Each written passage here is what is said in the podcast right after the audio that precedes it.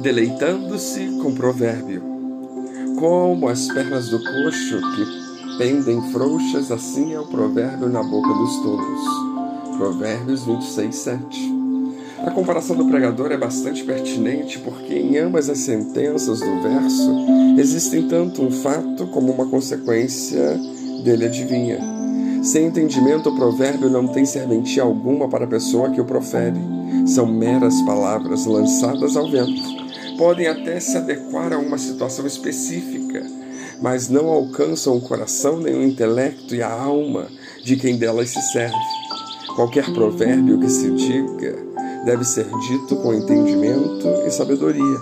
O provérbio é uma frase ou máxima, um dito curto e sintético que contém em si mesmo, de forma oculta e subjacente, um ensinamento ou uma verdade. Trata-se, na maioria das vezes, de uma advertência ou um conselho cuja elaboração é feita por alguém sábio e com presença de espírito. Aqui, o pregador, o rei Salomão, faz um apelo ou um confronto de frases, com vistas a enfatizar a sua ideia. Porém, algumas vezes encontramos sentenças com duplo sentido, cuja interpretação literal não nos diz muita coisa. Enfim, Qualquer provérbio, seja ele como for, é fruto de uma mente privilegiada e é composto por uma escrita rica e preciosa. Feliz aquele que se regala com quaisquer provérbios, e quanto mais, melhor. Se aproveito na leitura e compreensão, um bom sinal é de que as coisas vão bem tanto na alma como no coração. A pessoa que os entende Precisa, no entanto, aplicá-los e aplicá-los bem. Caso contrário, eles não passarão de meras, palavras ditas, lidas ou escritas. Pouco importante o modo empregado para a vinculação. Nem sempre é fácil acolher em nós mesmos a essência prática de um provérbio. Mas é a partir daqui que nós nos socorremos do Senhor, pedindo a Ele ajuda e sabedoria Ninguém é perfeito, nem nunca será aqui.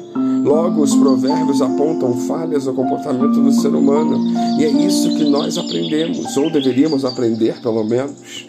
Se pudermos corrigir as nossas condutas equivocadas a partir deles, os provérbios, significa dizer que nós conseguimos atingir um patamar de vida que certamente agrada ao Senhor.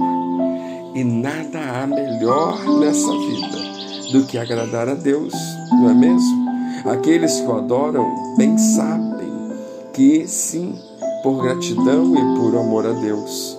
Podemos tomar os provérbios como sinônimos de sabedoria. Cada qual é um extrato específico e uma pequena parcela da vasta e inesgotável sabedoria de Deus. Tudo vem de Deus, portanto, e a Bíblia Sagrada nos ensina que quem quiser e desejar ter acesso à sabedoria de Deus deve simplesmente pedi-la a Ele. Basta pedir. O tolo não pede a sabedoria a Deus, ele a ouve em algumas circunstâncias e apenas a repete dentro de um contexto. Ou, quando julga o próximo apertamente com estardalhaço para humilhá-lo ou diminuí-lo, mas ele mesmo não se submete ao provérbio. Vemos isso acontecer várias vezes em situações que causam repulsa e até pena. O provérbio no coração do sábio é empregado em silêncio, a si mesmo ou quando este procura o bem do próximo e o aconselha em particular, sem alarde, com critério, discrição e respeito. A palavra de Deus nos diz, entretanto, que não devemos repreender o tolo, porque nele o provérbio não tem efeito e eficácia.